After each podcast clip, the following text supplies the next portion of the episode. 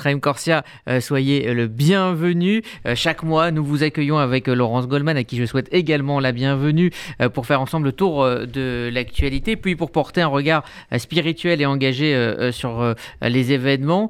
Est-ce que, monsieur le grand rabbin, on peut vous souhaiter bonne année? Non seulement on peut, mais vous devez, et moi je peux vous souhaiter une bonne et heureuse année, parce que mon maître, le grand rabbin m'avait toujours dit une phrase merveilleuse toutes les occasions sont bonnes pour souhaiter du bonheur à ceux qu'on aime. Et je crois que le débat qui est venu là, maintenant, à cause d'un chanteur talentueux, euh, qui a refusé qu'on lui souhaite euh, euh, les vœux, font que moi j'estime que c'est quelqu'un qui ne veut pas partager le temps qui est le nôtre. Or, l'enjeu majeur de notre société, c'est des contemporains. Et brusquement, ces chansons, Corazon, toutes les chansons qu'on aime bien finalement. Moi, j'accompagne mes enfants, je vois ce qu'ils mettent comme musique. J'ai découvert Maître Gibbs avec mes enfants. Je me dis, au fond, il, instille quelque chose de nocif dans la société, une sorte de segmentation entre les uns et les autres. De séparatisme Oui, oui, et c'est tragique. Et voilà pourquoi moi, non seulement je trouve très important de souhaiter bonne année, parce que je, je peux faire le pari avec vous, vous deux, si vous permettez. Quel jour sommes-nous en hébreu? Dans le calendrier hébraïque Je ne euh, saurais vous le dire. Ouais, ben voilà. Or, vous savez que nous sommes le 5 janvier. Donc, vous voyez bien que même notre calendrier, notre compute de calendrier personnel se trouve être toujours marqué par le calendrier dans lequel on vit. Donc, comment vivre dans un calendrier dont nous connaissons les dates alors que nous ne connaissons pas, malheureusement, la date du calendrier hébraïque? En fait, nous sommes le 2, c'est pas compliqué parce que qui comme se lève. Non, c'est c'est fini. c'est fini qui se lève. Comme il y a bientôt tout Bishvat, nous sommes donc en Shvat et c'est le 2 Shvat, demain c'est le 3 Shvat. Donc c'est très simple. Mais Roche Rodèche c'était lundi. Donc mais par exemple, prenons vos dates d'anniversaire. Quelle est votre date d'anniversaire? 22 juin. Magnifique. 1900 euh, XXX. Mais est-ce que vous la connaissez votre date d'anniversaire en hébreu? Non, je ben confesse. Je peux, je peux vous la trouver en un instant. Mais et la vôtre Oui, 16 février aussi. Mais je ne la connais pas euh, en hébreu. Voilà, donc vous voyez comment c'est la question que je pose. Comment certains, y compris chez nous parfois, euh, évidemment sans avoir l'écho de Maître Gims, disent Mais non, moi je ne suis pas concerné, euh, je ne veux pas qu'on me dise ou bonne année fiscale. Qu'est-ce que ça veut dire bonne année fiscale? Ça rime à quoi? La réalité, c'est que on espère que les 12 mois prochains soient agréables, soient heureux, soient sans masque, sans, sans pandémie, sans violence, sans, sans antisémitisme, sans, sans peur, sans crainte, que ce soit une année de bonheur, de joie. Donc permettez-moi de vous le souhaiter et de chercher pendant que vous me posez des questions vos dates d'anniversaire respectives. C'est pas compliqué, je vais trouver en hébreu. Mais alors, euh, moi c'est pas compliqué pour ceux qui veulent savoir. Moi c'est le 10. Euh, non, c'est vrai. Oui, oui, allez-y, allez-y, qu'on vous le souhaite. Non, 10 ticheries. C'est-à-dire ah, ah oui, d'accord. Ouais, c'est plus simple. un, un mois bien chargé. Euh, Rudy Saada parlait de, séparatisme euh, à propos donc de ces déclarations de, de Maître Gims. Qu'est-ce que ça dit sur le fond lorsqu'un chanteur de rap aussi populaire auprès de la jeunesse, aussi suivi sur les réseaux sociaux, demande à ceux qu'il appelle les musulmans de ne pas se souhaiter une bonne année? Il est à côté de la République? Non, en fait, il est à côté de la plaque, pardon. Ça prouve que les chanteurs devraient rester dans leur domaine de chanson et les penseurs, les philosophes et les autres dans leur domaine. Enfin, il est dans son domaine, c'est un acteur de la société civile comme vous, comme moi. Non, pas du tout. Bah, c'est un chanteur. Moi, oui, les artistes. Moi, par exemple, je ne vais pas me mêler de chansons, je ne vais pas me mettre à chanter, je pourrais me mettre à vous chanter. Enfin, il est français. Oui, mais il est un chanteur qui reste dans son domaine de chanson. La réalité, c'est que, heureusement, beaucoup de, musulmans, une énorme proportion de nos concitoyens musulmans se souhaitent la bonne année. Autrement dit, vivent dans le même temps, sont nos contemporains, comme temporès, on partage le temps. Et quand mon maître me disait souhaiter du bonheur aux gens qu'on aime, c'est formidable, toutes les occasions sont bonnes, c'est une façon de dire aussi qu'on partage le temps. Et donc, euh, alors je ne vais pas vous dire que, je, veux fêter euh, la réalité historique de ce 1er janvier qui est la circoncision de Jésus, n'oublions pas. Et puis la Saint-Sylvestre aussi. mais, mais, mais quoi Parce que c'est un débat qui, a existé ou qui existe encore sur les réseaux sociaux à, chaque 31 décembre dans la communauté juive de se souhaiter ou pas de se souhaiter. Évidemment, euh, bonne année civile. Bonne année civile. Qu'on se souhaite du bonheur, c'est le principal. Et si vous voulez, je viens tous les jours en studio, tous les jours souhaiter du bonheur aux gens et leur dire bonne année à partir d'une nouvelle date. Le Talmud dit, si vous permettez un petit commentaire rabbinique, qu'il y a quatre nouvel an. Quatre. Pas un, quatre. Rosh Hashanah, un. Le nouvel an qui est le premier du mois de Nissan. Parce que le mois de Nissan, c'est le mois de la libération d'Égypte, et donc c'est le mois de la liberté. Sans liberté, il n'y a rien. On a le nouvel an des arbres, Toubishvat, qu'on va bientôt célébrer. Et on a le nouvel an des rois, c'est-à-dire lorsqu'il y a un nouveau roi, eh bien, il y a un nouveau compute qui débute au jour de son couronnement. Donc on voit bien qu'il y a différentes façons d'appréhender le temps. Eh ben, s'il y a en plus une façon de dire aux gens bonne année le 1er janvier, ben, on souhaite bonne année le 1er janvier. Alors, une dernière question sur ce sujet. Quel contre-feu allumer face à de tels propos, de tels se comportements? Et se re-souhaiter bonne année pour le 1er janvier. C'est simple. Pas plus. Bon. Alors, on peut évidemment pas passer aujourd'hui à côté des propos du président. J'imagine que vous n'allez pas euh, les commenter euh, sur la forme, mais juste sur le fond, euh, cette question qui est, soulevée, c'est celle de la responsabilité collective qui s'oppose quelque part à la liberté individuelle. Que dit l'homme de foi que, vous êtes par rapport à, ces propos du, président? J'avais signé une tribune quand j'avais compris que ça commençait à tanguer sur la vaccination que beaucoup de gens posaient des questions qui étaient injustes. Et dans ce texte, j'avais expliqué que lorsqu'il y a marqué Tu ne tueras pas dans les dix commandements, tu ne tueras point aujourd'hui si tu te feras vacciner. Parce qu'est-ce qu'on se rend compte que si on aime quelqu'un et qu'on dit moi je ne veux pas me faire vacciner, on devient un risque majeur pour cette personne qu'on aime. Si elle est âgée, si elle est en de fragilité. Or, Évidemment, au moment du Shabbat, au moment des fêtes, les gens s'embrassent, les gens se voient, alors que moi, je me tue à dire attention, c'est dangereux, et surtout avec les gens qu'on aime, surtout les personnes âgées, et à risque. Et donc, il y a une véritable responsabilité. L'idée, c'est quand même de dire, mais depuis le début, c'est moi, je suis absolument d'accord. Si quelqu'un ne veut pas se faire vacciner, j'ai dit la semaine dernière à une présidente de communauté, tu interdis la présence de cette femme qui refuse de se faire vacciner. Une personne jeune, il n'y a aucun problème, juste elle refuse de se faire vacciner. Eh bien c'est quoi Qu'elle reste chez elle. Et vous remarquerez que avec le président du consistoire, nous avons demandé, au moment des grandes fêtes, et on va continuer à le faire, d'avoir l'attestation de vaccination et pas uniquement. Donc on avait anticipé sur cette obligation de se faire vacciner, qui est une façon de dire, non pas juste je ne suis pas contaminé, mais je suis volontaire pour aider à ce que la société se débarrasse du virus. Alors, et donc, que dire à celles et ceux qui ont des craintes, tout simplement qui ne sont pas euh, forcément politiquement anti-vax. Non, ils ont des craintes qui n'ont rien à voir, parce que nous avons rendu obligatoire 11 vaccins pour les enfants, et si on en vient à rendre obligatoire les choses, ça veut dire qu'elles ne se font pas automatiquement. Et c'est terrible que dans le pays de Pasteur, où on a inventé ce concept de vaccin, on soit obligé de se battre et on a le taux le plus insupportablement élevé de d'anti-vaccins. Ça, ça revient à une sorte de rejet du progrès, rejet de la société, rejet de tout ce qu'a fait la, société dans laquelle nous sommes. Une sorte de méfiance permanente. Est-ce qu'on veut créer ce monde de la méfiance? Quel est le, danger? On nous dit qu'il n'y a aucun effet secondaire. Alors on dit vous n'avez pas le recul, on n'a pas 20 ans. Écoutez, dans 20 ans, si il n'y a pas de vaccin, combien on serait de morts là? Donc il faut juste voir qu'on ne peut pas commencer à donner du grain à moudre à ceci. On commence à argumenter avec des fous furieux, il n'y a pas d'argumentation. Donc c'est pas, pas, compliqué. Moi, je ne veux pas les obliger. Mhm. On ne vous rend pas obligatoire. On dit simplement, t'es pas vacciné, tu vas pas au restaurant. T'es pas vacciné, tu vas pas au cinéma. T'es pas vacciné, tu vas pas au théâtre. Hier, je suis allé au théâtre. Je suis allé voir une, pièce incroyable.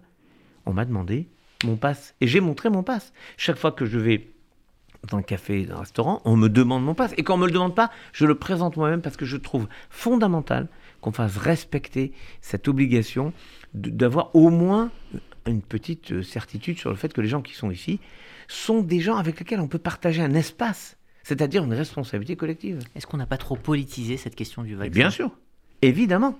Enfin, je, d'abord, c'est la, faute aux oppositions ou au gouvernement? Non, on a trop médicalisé d'abord les choses Rappelez-vous, un moment, on avait dans toutes les chaînes info des gens en belle blouse blanche qui nous disaient blanc un jour, noir le lendemain, oui, non, il ne faut pas de masque, il faut des masques, il faut faire le truc qu'il ne faut pas faire. Ils ont avancé à vue, hein, ils ont navigué euh, à vue comme, comme tout le monde. Oui, mais il faut avoir juste la modestie de ce que fait Rachi, le grand commentateur champenois, qui parfois a l'intelligence suprême de nous dire Eneni Odea, je ne sais pas.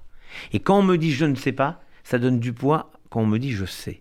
Or, ils nous ont jamais dit, je ne sais pas. Il a fallu beaucoup de beaucoup d'erreurs pour qu'enfin certains commencent à dire on ne sait pas grand-chose, on ne sait pas comment ça évolue. La réalité, c'est que là, il n'y a pas d'argument rationnel euh, face à des gens qui sont complètement et totalement irrationnels.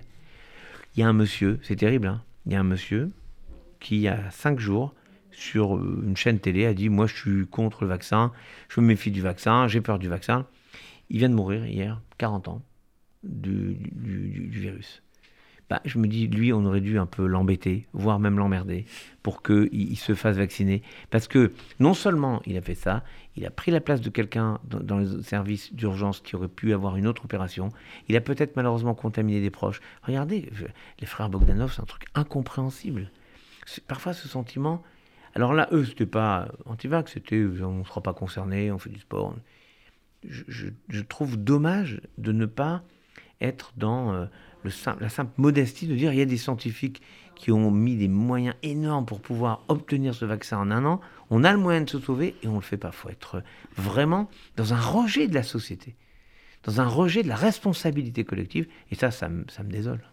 Euh, vous avez publié euh, à la fin du mois de décembre un, publié, un communiqué euh, commun avec Élie Korcha, le président du consistoire central, pour appeler les fidèles des synagogues et ceux qui fréquentent les centres communautaires à, respecter les gestes barrières. Vous avez pourquoi un communiqué, un nouveau communiqué? Vous avez constaté un, relâchement? Vous parlez bah. des embrassades amicales à la fin des offices, par exemple? Oui, je vais vous dire.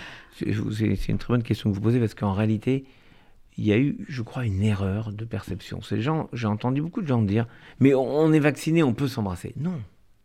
Être vacciné, c'est en cas de transmission, en cas de, virus qui nous atteint, les conséquences sont beaucoup, beaucoup, beaucoup plus faibles. Elles ne nous emmènent pas aux urgences. Donc, moi, je crois important de conserver les gestes barrières, c'est-à-dire ne pas serrer la main, avoir toujours les masques vraiment convenablement portés dans les synagogues. On en avait déjà parlé, hein, ceux qui disent qu'ils ne peuvent pas chanter euh, avec le masque, eh ben, ils ne chantent pas. Il chantent pas. voilà.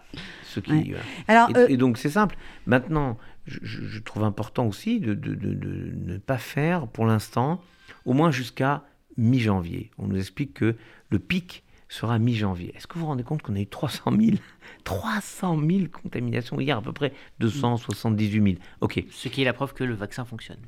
Formidablement bien. Parce que combien, ce qu'il faut voir, c'est combien de ces 300 000 dans les services d'urgence. Donc c'est un peu, c'est complètement différent. Mais en tout cas, il faut qu'on soit prudent et notamment, j'insiste, les, les qui douchent. Non pas les repas, non pas les repas, parce que les repas, on est assis, ça va. Mais les qui douchent, où on est les uns à côté des autres, on bouge, c'est pas un endroit prudent et, et on peut pas dire aux personnes âgées toi tu viens pas au douche toi tu viens pas parce que es dans, c'est dangereux pour toi, c'est pas possible. Donc il faut qu'on soit un peu patient pendant 15 jours qu'on n'ait pas de douche, on pourra quand même euh, euh, prier convenablement. Un exemple euh, précis hein, qui, qui les Séoudas. alors les Séoudas du, du, Shabbat après-midi, vous en parlez. On, en parle avec le président Korchiat parce qu'on est assis. Oui, et les Séouda à la fin d'une période de deuil, à la fin d'une semaine de Shiva, qu'on a l'habitude de faire, je ne sais même pas si c'est obligatoire d'ailleurs. D'habitude, ça ne se fait pas d'ailleurs avec une Séouda. Ça se fait, on, donne un petit sachet avec euh, des mm. fruits, un gâteau pour pouvoir juste faire une bénédiction. Mais vous voyez, c'est la préoccupation du président Korcha et la mienne de faire en sorte que jamais il y ait de cluster dans nos synagogues. Et oui, nous avons été plus loin que les réglementations. Et si on l'a fait à ce moment-là, c'est qu'on a commencé à voir le nombre euh, de, de, contaminations qui augmentait. Et d'ailleurs, hier, il y a eu une réunion de la cellule de crise intercommunautaire qui s'est réunie pour la première fois après euh, le temps vraiment des confinements. Et elle a fait le constat qu'on avait pris les décisions qui s'imposaient. Et je trouve très important que les lieux de culte soient toujours des lieux sécurisés en termes de sécurité évidemment, mais aussi en termes de sécurité sanitaire. Alors, dans, dix jours, nous célébrerons la fête de Toubishvat, le nouvel an des arbres. Avant d'en venir euh, sur le sens de cette fête, j'aimerais bien que vous nous l'expliquiez. Euh, un mot, les, les sédarim qu'on a l'habitude euh, de faire dans les synagogues ou pas d'ailleurs, à l'occasion de Toubishvat, que fait-on? On enverra un message, je crois qu'il faut être d'une extrême prudence. Soit on fait des choses assis ce qui pour l'instant est parfaitement autorisé, alors ça peut, mais si c'est debout un apéritif, un, buffet, ce n'est pas possible. C'est non. Et en famille, par contre, euh, comme en a famille, dit Shabbat. Évidemment, c'est comme un repas de Shabbat. Mm, mm. Alors, que célébrons-nous précisément en cette fête de Toubishvat C'est le nouvel an des armes et c'est aussi le renouveau, je crois, de la terre d'Israël. Oui, moi j'ai toujours considéré que la fête de Toubishvat, on doit la voir aussi avec l'optique du KKL le Keren Kaemet l'Israël, c'est-à-dire le lien que chacun et chacune doit avoir avec la terre d'Israël. C'est à la fois, rappelons-nous que les explorateurs, par exemple, quand ils vont à la demande mm. de Moïse entrer en Terre Sainte pour voir à quoi ressemble la terre où coule le miel, ils ramènent quoi? Des fruits. Des très beaux fruits, très grands fruits. Et ils ramènent des fruits, comme si le fruit était le symbole de la rencontre entre le travail des hommes et la bénédiction de Dieu. Et donc, euh, moi je trouve important, pendant cette fête de Doubishvat, de penser à manger des fruits qui viennent d'Israël, mais tous les fruits, euh, les mandarines, moi j'aime beaucoup les mandarines, donc euh, ça peut ne pas venir d'Israël, mais c'est très bon. Et d'ailleurs, peut-être la prochaine fois, si Dieu veut, il y aura un peu de mandarines là dans le studio, on pourra consommer euh. deux, trois petites mandarines. Mais ce que je veux dire par là, c'est que c'est aussi la fête, où vous avez raison, du renouveau. Et la fête du renouveau, aujourd'hui même en termes politiques, le renouveau, c'est être capable de se dire, oui, il y a des circonstances compliquées, mais de la même façon que la nature vit une sorte d'éclipse, puis de renouveau, nous aussi, dans une société, on peut avoir une éclipse, des doutes, des peurs, et on peut avoir un renouveau. Et, je crois que c'est une façon de nous engager à ne jamais abdiquer, à ne jamais abandonner. Et la leçon qu'on tire, euh, regardez la leçon, je pense à, ça, Jonas, le prophète Jonas. À la fin, euh, la fin de Jonas, Dieu fait advenir un ricin, un arbre qui protège Jonas, le prophète, avec son ombre du soleil. Et puis le ricin détruit. Et Jonas se désole. Et Dieu lui dit, mais ce ricin, hier tu le connaissais pas. Et tu pleures pour lui. Et moi, tu voudrais que je détruise toute l'humanité parce qu'elle ne m'écoute pas. Donc j'ai de la compassion. C'est à, travers la façon qu'a la nature d'exister, d'être présente à nous, qu'on doit aussi comprendre comment essayer d'améliorer notre façon de voir le monde. Et c'est aussi, disons-le très clairement, un rappel immense à nos impératifs religieux, spirituels, écologiques.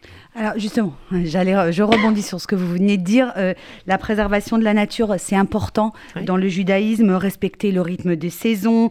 Il y a la jachère pour les terres cultivables, le non mélange des espèces animales. Euh, qu'est-ce que la Torah Qu'est-ce que Et le et végétal. Et végétal, absolument, pardon. Euh, non, mais je pensais au bétail qu'on ne doit pas nourrir avec des farines euh, animales. Mais ce que vous présentez comme exemple, c'est terrible. Quand il y a eu, voilà, c'est la maladie de, la Jacob. Mais je, je, voulais euh, vous poser plus précisément et plus d'actualité la, question de savoir qu'est-ce que la, la Torah peut apporter comme élément de réponse, comme proposition pour gérer la crise climatique. C'est un exemple dont on peut s'inspirer, on en parle peu souvent finalement. Euh, j'ai le sentiment que c'est trop facile de se dire que les gouvernements, que les autres se défassent. Après tout, la Chine a plus d'émissions carbone que moi. Alors après, on peut toujours dire, est-ce que vraiment c'est moi qui vais changer le monde en faisant ci ou en faisant ça? Oui, c'est exactement l'histoire du colibri qui, lorsqu'il y a un immense incendie dans la forêt, il amène un peu d'eau, quelques gouttes avec son petit bec, et il prend sa part. Chacun doit prendre sa part, en tout cas de responsabilisation. Je sais que c'est important. Alors après, on peut discuter. Est-ce qu'un véhicule électrique, c'est plus ou moins polluant? Si on le voit ponctuellement, peut-être. Si on le voit dans la chaîne de production, la chaîne de retraitement de la batterie, etc., et ça pose d'autres problèmes. Mais je dis simplement, en tout cas, se préoccuper de la question du climat, ce n'est pas anodin. C'est pas quelque chose qui ne nous concerne pas. Ça nous concerne parce que Dieu, dans la Bible, au verset euh, verset 15 du chapitre 2 de la Genèse nous dit Voici, je vous donne la terre, Léovda ou le pour la travailler. Et la garder. Et eh bien, moi, je préfère dire afin de la garder. C'est-à-dire que je ne peux pas dire je laisse la nature faire, elle va se débrouiller. C'est pas vrai. Mais est-ce qu'on se rend compte, par aujourd'hui, les interactions dans le monde, on l'a vu avec la pandémie. Pandémie, un pangolin vaguement infecté, en pangolin ou autre chose, en Chine, on est tous, tout le monde entier est frappé. Rappelez-vous le, le fameux volcan islandais. Un volcan islandais a mis à terre tous les avions mmh. du monde. La déforestation dans la forêt d'Amazonie, elle nous concerne. Parce que brusquement, il y a moins de production, il y a moins de consommation de CO2, moins de production de... etc. Donc tout le système est impacté. je ne vais pas rentrer dans le détail sur le Gulf Stream qui brusquement devient plus chaud, qui perturbe complètement l'écosystème. Bref, Tout nous concerne. Et, je crois qu'on ne peut pas dire euh, c'est loin, euh, ça ne me concerne pas. Regardez ce que dit pardon, Isaïe. Shalom, shalom, verset 57. Chapitre 57, verset 19. Shalom, shalom, paix, oui la paix. La rachok, velakarov. Pour celui qui est loin, celui qui est en Amazonie, celui qui est dans l'Antarctique, celui qui est loin, qu'on ne voit pas. Velakarov, et aussi il y aura, si tu fais la paix, si tu te sens concerné par la paix du lointain, alors tu sauras faire la paix ici. Est-ce que c'est justement euh, sur cette question de l'écologie l'incapacité euh, de l'humanité aujourd'hui à, penser à long terme? Euh, Vous parliez effectivement par exemple des, voitures électriques, alors effectivement pour l'instant c'est la solution, mais on ne sait pas ce qu'on va en faire dans 10, 15, 20 ans. Est-ce que justement dans, ce monde de l'immédiateté, on a perdu le, sens de réfléchir à long terme pour plusieurs générations? C'est vrai, il y a un côté immédiat du monde, probablement parce que le temps s'est raccourci, s'est rétréci au moment même où on est, sans capacité de se projeter dans le futur. Mais vous savez pourquoi on perd la capacité de se projeter dans le futur? Parce qu'on veut oublier le passé. Et que les hommes, c'est une distance. Et si vous coupez le passé, alors il n'y a plus l'équilibre avec le futur, vous êtes obligé de revenir qu'à l'instant où vous êtes. Et moi je crois que de la même façon qu'on veut tricher sur le passé en nous racontant des histoires qui sont fausses, c'est-à-dire en trichant, en touchant l'histoire, en, la faisant correspondre à ce qu'on voudrait, mais ce qui n'est pas, à tout point de vue. De la même façon, quand on se projette dans le futur, il ne faut pas uniquement voir un futur idéalisé, mais il faut être capable de dire le futur, on va le construire. C'est ça l'enjeu. On va le construire si on se base sur notre expérience. Comment la Torah dit ça? Moi, j'aime beaucoup ce verset. Euh, c'est dans l'avant-dernier chapitre de la Torah, c'est dans euh, Nitzavim, et c'est euh, verset 9, je crois, chapitre 30. Ouais, 30. C'est dit comme ça. Chez Al Avira Viagetra, interroge ton père, donc les anciens, il te dira. Zekenecha et tes anciens, ils te raconteront. Interroge les anciens. Si tu sais capitaliser sur l'expérience des anciens, alors tu sauras aller de l'avant. Moïse dit ça aux Hébreux juste avant d'entrer en Terre Sainte. Ils savent pas ce que sera la Terre Sainte. Ils connaissent pas. Ils ont juste vu les fameux fruits. Ils ne savent rien de ce qu'il y a. Mais Moïse leur dit, c'est pas grave. Parce que si vous vous appuyez sur l'expérience de vos anciens, vous saurez tout affronter. Et moi, je crois qu'on est dans un temps de civilisation où on doit être capable de retrouver nos racines pour nous projeter un peu plus loin. Parce que si on, réfléchit uniquement en termes de ce qu'on vit nous maintenant, qu'est-ce que ça peut faire? Mais comment on va retraiter tous les déchets qu'on produit? Comment on va retraiter les batteries? Comment est-ce qu'on les enterre? Qu'est-ce qu'on fait de tout ça? Des déchets nucléaires, par exemple.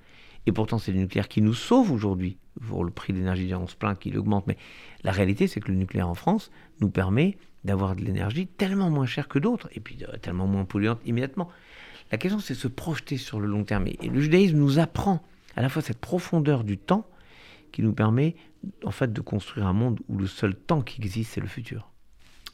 Euh, Raïm Corsia, vous serez reçu euh, ce soir par le président de la République Emmanuel Macron. Avec le président Elie Corsia.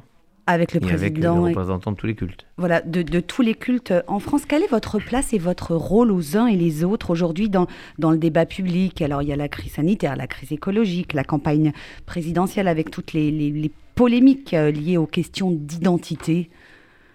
C'est sous forme d'échange ce soir ou c'est un discours solennel du président? d'échange. Euh, moi, je trouve qu'il y a des enjeux majeurs sur lesquels on a quelque chose à dire. Mmh. Euh, la violence dans la société, la société de défiance dont nous parlions tout à l'heure. On ne peut pas laisser s'installer cette, euh, défiance immédiate. J'ai d'abord pas confiance, après je vois si je peux faire un peu confiance ou pas. Alors que ce devrait être l'inverse. D'abord je fais confiance, et si je suis déçu, bah, je dis bah, celui-là j'ai pas confiance, ou celle-là me, me plaît pas du tout dans ce qu'elle raconte. Mais a priori c'est quiconque vient est une défiance, est une menace sur moi. Et je crois qu'il faut qu'on soit capable aussi de, de réfléchir sur ces questions pour partager notre vision. Après, les uns ou les autres, et le président en l'occurrence, peut ou peut ne pas prendre, mais je me souviens, moi, d'un modeste apport qui avait été le mien dans les débats pendant euh, qu'on faisait les réunions entre nous et lui, tous les cultes, euh, avec le président, le Premier ministre et le ministre de l'Intérieur j'avais remarqué que l'expression distanciation sociale était dangereuse et qu'il fallait employer l'expression distanciation physique. Parce que malgré le confinement, il fallait garder du lien social. Mais ça, d'une certaine manière, il n'y a qu'un religieux qui peut le dire, moi ou un autre. En tout cas, c'était moi qui l'avais dit parce que ça me paraissait bizarre ce mot, je ne l'aimais pas du tout. Mais nous ne sommes pas dans la vision immédiate de la société, mais on peut participer avec d'autres. D'autres penseurs, d'autres courants, athées, laïcs, enfin non religieux, euh, à la vision euh, que la société euh, a d'elle-même et à, ce qu'on dit. oui, je, je peux, comme les uns et les autres, trouver que tel ou tel système marche mal, mais je dois rappeler aussi les impératifs qui sont les nôtres. Tu aimeras l'étranger, tu t'engageras pour le pays, et savoir comment on construit le pays dans lequel nous sommes, l'engagement qui est le nôtre dans le judaïsme pour faire la prière pour la République dans nos synagogues tous les samedis matins. Peut-être que d'autres devraient le faire aussi. Prier pour euh, l'État, prier pour la société dans laquelle nous sommes, c'est aussi agir pour elle. Donc c'est cela que nous pouvons rappeler et sur lequel euh, je crois que la société nous entend. Euh, il vous écoute, le président Macron, donc il a une sensibilité spirituelle notre président de la pas, Il avait fait un discours assez incroyable au Bernardin, devant mm. les catholiques, mais enfin on y était tous. Il avait fait un discours formidable, paraît-il, devant les protestants. J'y étais pas parce que c'était un Shabbat. Euh, il avait fait un discours assez incroyable devant les musulmans. Et puis il a fait un discours formidable devant le CRIF. Donc, formidable au sens, on sentait quelqu'un euh, à l'écoute des, demandes, des attentes, de la spiritualité. Maintenant, devant moi, tous les présidents ont toujours entendu euh, ces messages et ont toujours demandé euh, une, je pense au président Hollande, que moi j'ai connu finalement en tant que grand de France, président Hollande, quand il y a eu les attentats, euh, la présence des religieux tous ensemble était essentielle, vraiment, pour envoyer un message fort de fraternité à la société. Je crois que vous voyez, le, monde de la fraternité qui est à la fois dans le monde républicain, parce que c'est l'un des triptyques dans notre devise, il y a fraternité, et c'est aussi au cœur de la responsabilité religieuse de porter le principe de fraternité donc là, il y a une convergence de, vocation, comme aurait dit le grand Main Kaplan. Euh, ces derniers mois, quand même, le débat a beaucoup tourné autour de la place des religions dans la société euh, française. Il a été un petit peu euh, éludé par la crise sanitaire qui revient en force. Est-ce que, selon vous, la France doit soit redéfinir, soit réaffirmer sa laïcité? La laïcité est un principe très simple, il n'y a, pas besoin de réaffirmer. Au fond, c'est le principe de la loi contre le séparatisme dont vous parlez tout à l'heure. Euh, qui s'appelle pas comme ça, elle s'appelle réaffirmation des valeurs républicaines. Donc disons-le, elle a changé réaffirmation. Fois deux fois de nom. C'était une de mes propositions. Mm-hmm. On se bat beaucoup plus pour que contre. Et donc là, j'ai été entendu, c'était une de mes propositions dans une réunion avec euh, toutes les religions, encore une fois. Donc euh, moi j'ai le sentiment que là, oui, on peut, et on doit même, rappeler ce qu'est la laïcité, liberté de pratique religieuse et neutralité de l'État. Et quand je dis liberté de pratique religieuse, pour nous, c'est essentiel. Je pense à nos jeunes étudiants et étudiantes qui se battent pour être euh, dans des filières d'excellence ou dans des écoles, peu importe lesquelles, et qui doivent se battre lorsqu'ils ont des examens le Shabbat, les jours de fête. Ceci, ce stress ajouté au stress des examens et aux efforts à produire pour les étudiants, c'est terrible.